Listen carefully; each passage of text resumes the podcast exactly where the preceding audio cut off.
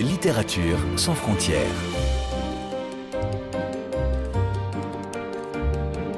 Catherine Fruchon-Toussaint. Apolline Verlon. Bonjour à toutes et à tous. C'est un romancier qui pendant longtemps est resté insaisissable, incognito, un auteur qui refusait toutes les interviews dont on ne connaissait ni le visage, ni la voix, ni le vrai nom. Derrière un pseudonyme très littéraire, on savait juste qu'il était originaire d'Afrique du Sud et qu'il écrivait directement en français, comme en témoignaient les deux premiers romans par lesquels on l'a découvert, Le Noir qui marche à pied, paru en 2008, et La mémoire courte, où l'on retrouvait son policier, l'inspecteur Francis Bronx Zondi des services de police de Pretoria en 2009. On suivit deux autres romans, La Toubabès et Bamboo Song, ce dernier marquant déjà un déplacement géographique au Laos, Laos que l'on retrouve dans le nouveau roman qu'il publie aux éditions Canoë, où il est question aussi de Cuba, comme l'annonce le titre Le taureau de la Havane. Bonjour Louis-Ferdinand Després. Bonjour, merci de me recevoir. Avec plaisir, puisque enfin, donc, on peut vous rencontrer, on peut vous parler après 15 ans de, de mystère et vous poser toutes les questions qui nous ont taraudé. Alors, si vous voulez bien, on va faire connaissance. Donc, Louis-Ferdinand Després, vous êtes bien sud-africain? Oui. Vous êtes né dans ce pays? Non. Ah, vous êtes né où Je alors suis né dans un autre pays, mais je suis citoyen sud-africain. Vous n'avez que cette nationalité? Non, j'en ai d'autres. Mais dont vous ne voulez pas parler? Pas nécessairement. Et pourquoi est-ce que vous avez la nationalité sud-africaine alors? Parce que je l'ai acquise. Je l'ai acquise à cause de mon engagement ou grâce à mon engagement auprès de l'ANC, du Congrès national africain. Alors il faut rappeler ce que c'est, puisque c'est lié évidemment à, à l'apartheid.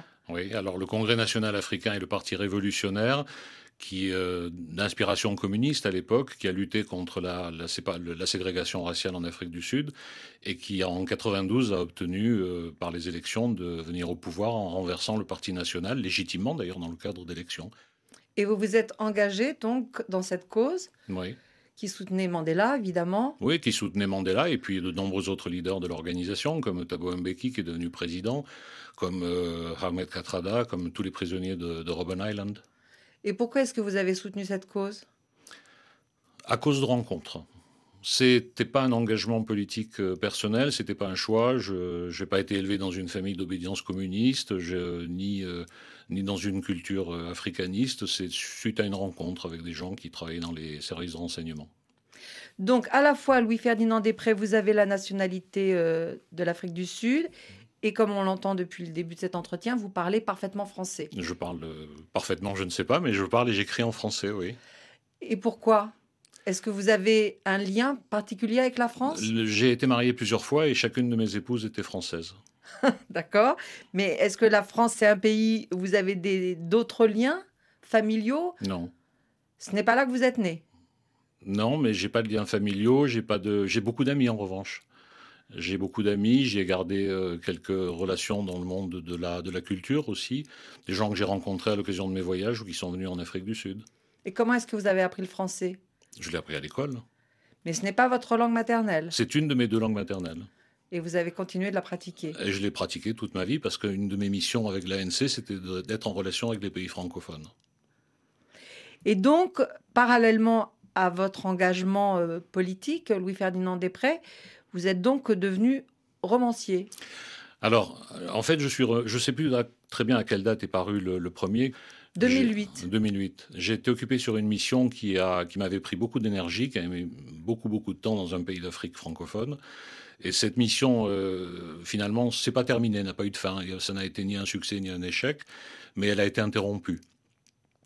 Et je me suis retrouvé un peu, non pas désemparé, mais désoccupé, c'est-à-dire euh, un, un, travail sur lequel j'avais investi la totalité de mon énergie pendant plusieurs, euh, plusieurs mois m'a laissé, euh, m'a laissé sans objet, avec, euh, dans l'attente d'un nouvel objectif. Et là, je me suis mis à écrire ce premier livre, La mémoire courte, qui était basé sur l'histoire de cette organisation, l'ANC, que je connais assez bien.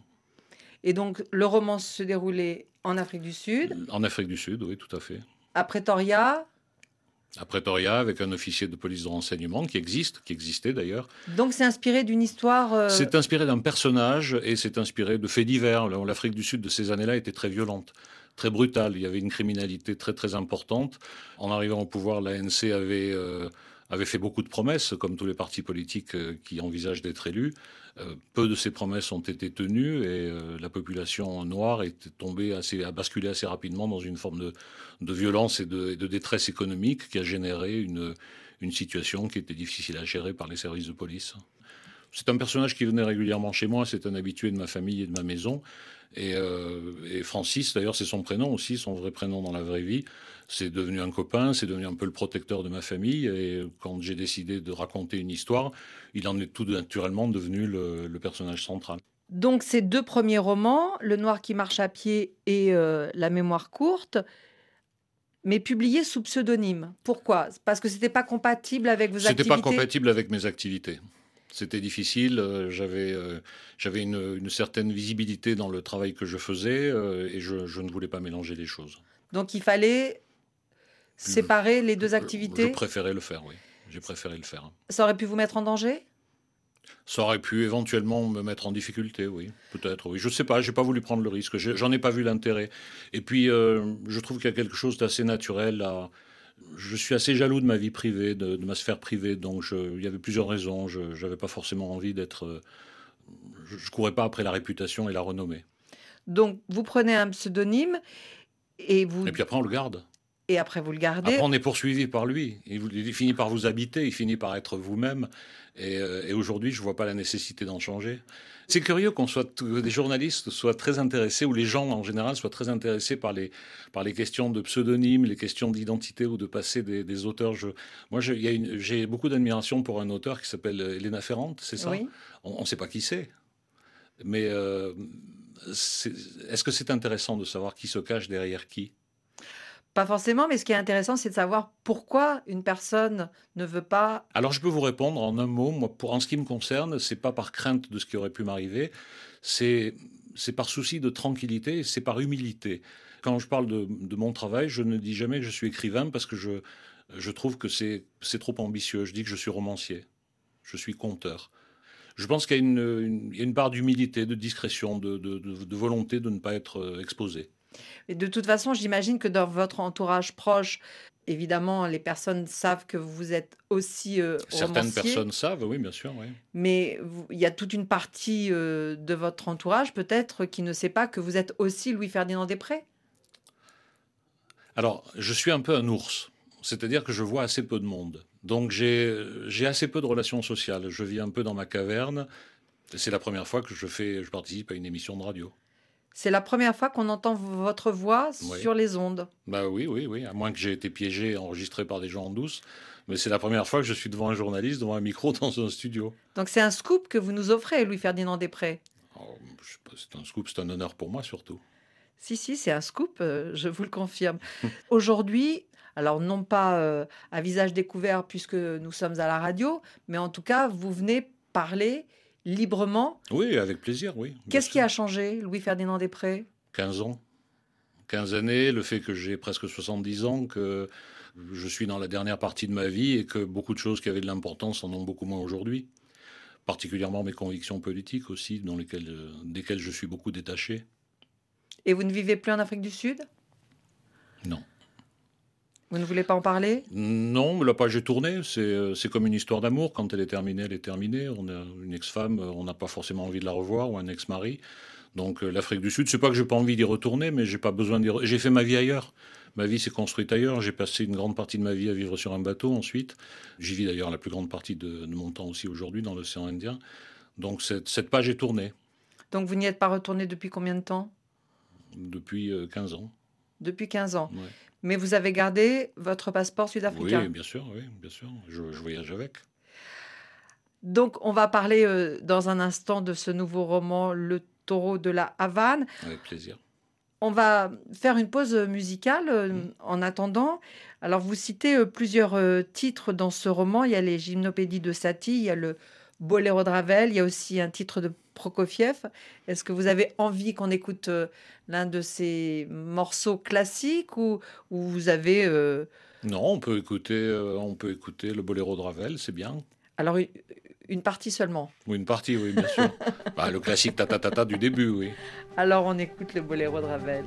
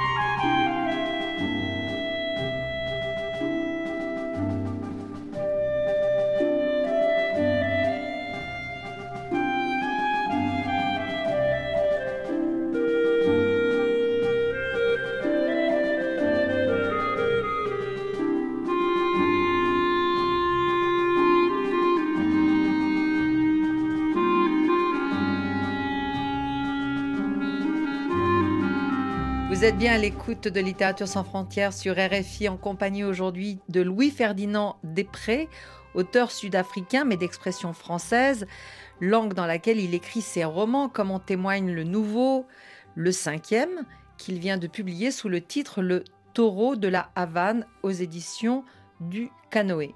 C'est donc une farce tropicale telle que vous le dites en préambule.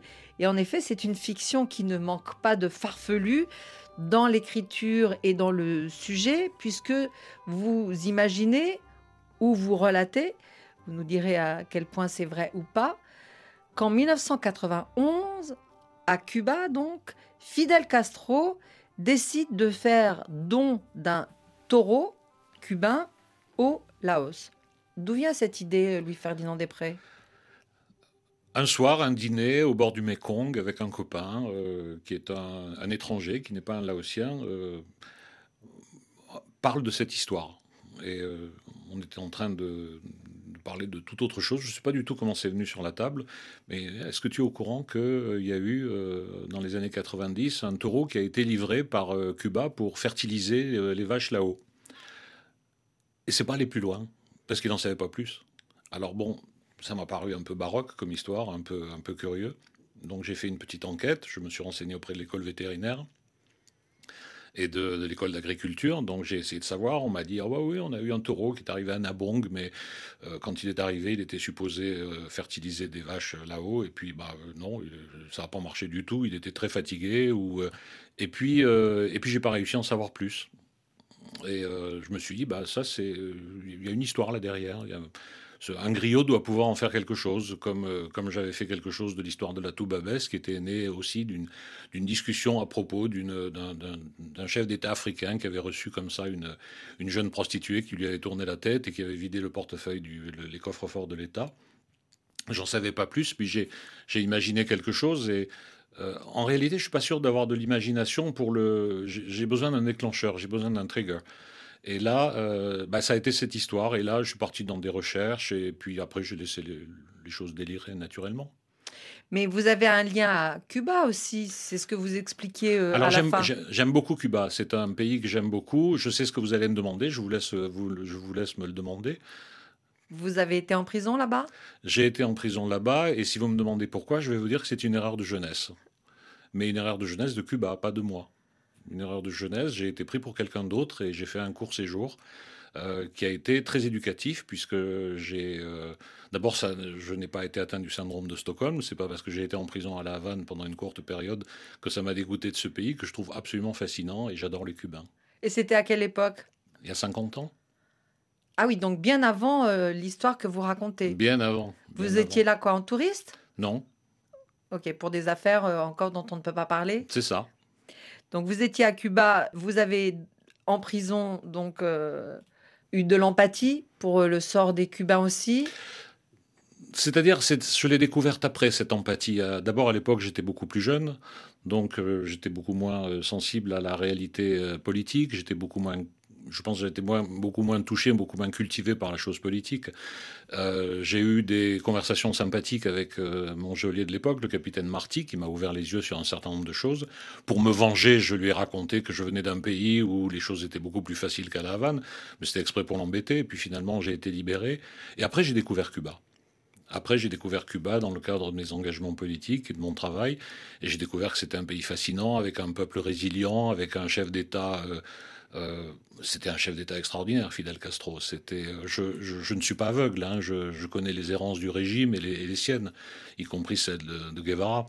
Mais euh, c'est un pays extraordinaire et qui a beaucoup de points communs avec le Laos. sont tous les deux parmi les cinq derniers pays communistes de la planète, qui sont la Chine, le Vietnam, le Laos, le Cuba et j'en oublie un, et la Corée, la Corée du Nord. Ces deux pays sont des pays qui se ressemblent énormément de mon point de vue. Euh, l'un est entouré d'eau, c'est une île, l'autre est entouré de terre, et c'est une île aussi. Les gens vivent comme des Iliens. Les Laotiens ne sont pas des Vietnamiens, ce ne sont pas des Cambodgiens, ce ne sont pas des Chinois, ce ne sont pas des, euh, des Birmans, des Thaïlandais, ce sont des gens à part. Et les Cubains sont des gens à part. J'en ai rencontré beaucoup après. J'en ai rencontré énormément en, en, Angola notamment, qui avait été déployé par... Euh, par Fidel Castro dans la guerre contre le gouvernement de l'apartheid, dans cette zone tampon qui s'appelait la bande de Caprivi, où dans laquelle euh, s'est déroulée une bataille qui a été décisive pour la libération de l'Angola, qui est la bataille de Cuito Conaval, et qui a été servie par de nombreux coopérants cubains, des soldats cubains et des chars, des chars T-54 soviétiques. Et euh, j'ai découvert ce peuple, hein, et je me suis pris d'amitié pour leur histoire, et euh, sans être dupe de la personnalité fascinante de Fidel Castro. Donc Cuba que vous connaissiez, le Laos où vous vivez aujourd'hui, euh, Louis-Ferdinand Després. Donc forcément, cette histoire de taureau ne pouvait... Euh, bah, ça ne pouvait pas se passer que comme ça. Il fallait que ce taureau arrive là, il fallait qu'il parte de là. Donc après, vous reconstituez cette histoire dont je comprends qu'elle a une base euh, réelle mmh. en inventant un vétérinaire là-haut. Et donc, à la fois, vous le faites arriver à, La Havane et ensuite repartir avec le fameux taureau mmh dans le bateau. Bon, à l'arrivée, ça va pas si bien se passer que ça, mais évidemment, euh, nous n'en dirons rien. Ce que je vois surtout, c'est que c'est sans doute une métaphore, ou en tout cas une vraie fable. Une fable, mais qui dit quoi La folie des hommes? Bon, un peu lubris, effectivement, euh, c'est un des éléments, mais, mais surtout le, quand on parle aujourd'hui de politique étrangère, quand on parle du, développement historique des nations, on est toujours très sérieux les, journalistes font toujours de grandes analyses géopolitiques euh, dont on s'aperçoit dix ans plus tard qu'elles ne valaient pas tripette et que rien ne s'est passé comme on l'avait prédit, quel que soit le journaliste, quel que soit l'historien, quel que soit le, spécialiste de géopolitique. Et je me suis dit qu'il fallait essayer de prendre tout ça un peu à la légère et pas de le ridiculiser parce que j'ai beaucoup de tendresse pour les deux pays où ça se passe et beaucoup d'empathie, de sympathie. Mais euh, j'avais envie de le j'avais envie de me moquer un peu de tout ça, tout bêtement. Mais raconter une histoire qui se passe dans les années 90, c'est quoi C'est une forme de nostalgie de votre part oui, aussi Oui, clairement, oui. Euh, et, si je remontais, je remonterais encore plus loin en réalité. Ma, je, je, n'aime pas tellement cette époque. Elle me, la nôtre, vous voulez dire oui, maintenant la nôtre aujourd'hui, elle, elle, elle, me déçoit, elle m'ennuie un peu. Il y a beaucoup de dérives, euh, les années 30 me semblaient beaucoup plus fascinantes. C'est pour ça que j'avais choisi d'en parler dans Bambou Song, le livre précédent, qui était un livre qui dénonçait la colonisation et, les, ambitions indépendantistes des, pays, des colonies de l'époque. Donc la littérature aussi comme un refuge? Oui, un plaisir, un plaisir avant tout, un plaisir, un refuge, une, façon de une façon de partager aussi des choses avec mes enfants. Avec euh, mes enfants, ça va assez peu de choses de moi. Donc euh, à travers mes pourquoi? Parce que je ne devais pas être très expansif. Parce qu'il y a des choses que vous ne pouviez pas leur dire, c'est ça? Oui, c'est ça. Et que vous étiez toujours par Mons et par Vaux J'étais toujours en voyage et il y a des tas de sujets que je n'abordais pas. Alors ici, euh, ces pauvres bêtes, là, le taureau, mais aussi euh, quelques vaches, euh, vous leur faites subir quand même un sort. il fallait trouver une fin. Bien funeste. Hein. Vous n'aimez pas les animaux, Louis-Ferdinand Després Ah, je m'attendais à cette question. si, j'aime les animaux. Si, si, oui, bien sûr, je n'ai absolument rien contre les animaux, mais il fallait trouver une fin, il fallait, il fallait boucler ça dans le... Il fallait que ça soit grandiose en réalité. Donc, euh, c'est la fin que j'ai trouvée. Donc, vous aimez les animaux, est-ce que vous aimez les hommes aussi? Oui. oui, je, je, suis un ours, mais la, la, compagnie des êtres humains, la compagnie de mes... Euh, de, de, de l'espèce humaine ne m'est pas désagréable, bien sûr, au contraire, mais je, suis méfiant des, des, curiosités, euh, euh, des curiosités déplacées. Je suis méfiant des, intérêts cachés, des doubles agendas, comme, euh, comme on dit en anglais. Je, il m'arrive de douter de la sincérité quand même des gens avec qui j'ai affaire, en dehors de ceux de ma famille, de ceux que j'ai choisis, bien sûr, de, mon tout petit cercle. Mais vous avez encore des activités professionnelles, Louis-Ferdinand Després? J'ai été sollicité après avoir décidé de prendre ma retraite et j'ai refusé. Je ne veux plus toucher à cet univers-là, je ne veux plus y être impliqué, euh, ça ne m'intéresse plus, euh, je suis parti vivre sur mon bateau et ça me convenait très bien. Et donc vous n'allez plus écrire sur l'Afrique du Sud? Peut-être que si, mais ce sera plus un livre dans lequel je ferai appel à mes mémoires, à ce que j'ai vécu. À travers un roman, bien sûr, mais euh, à travers des choses vécues, oui, oui. Donc ça veut dire y retourner aussi? Oui, pourquoi pas. Vous avez encore des attaches là-bas? Hmm, Plus beaucoup, mais j'en ai un peu, oui. Oui, bien sûr. Oui, j'ai quelques amis de l'ANC qui sont encore euh, sont âgés maintenant. Ils ont, ils sont, certains sont plus âgés que moi, mais oui, j'ai encore quelques amis, bien sûr.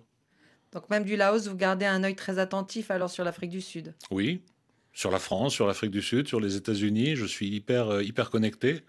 J'ai de la fibre optique, en dépit du fait que je vive dans une case à moitié en bois.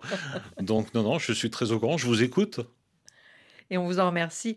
Alors évidemment, on ne peut pas euh, ne pas parler de votre écriture, Louis-Ferdinand Després, euh, ni du style qui est à la fois euh, très débridé, mais d'une maîtrise assez vertigineuse hein, quand même de cette langue française que vous nous avez dit avoir appris à l'école, qui n'est pas tout à fait votre langue maternelle alors qu'on n'entend pas le, moindre accent euh, dans votre voix.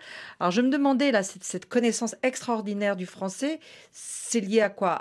À, vos lectures? Oui. Et par exemple aux lectures de Céline, dont vous empruntez... Euh, évidemment le, prénom euh, Louis Ferdinand? Ce sont des prénoms de famille. Hein. Un des deux prénoms est, mon prénom, est réellement mon prénom.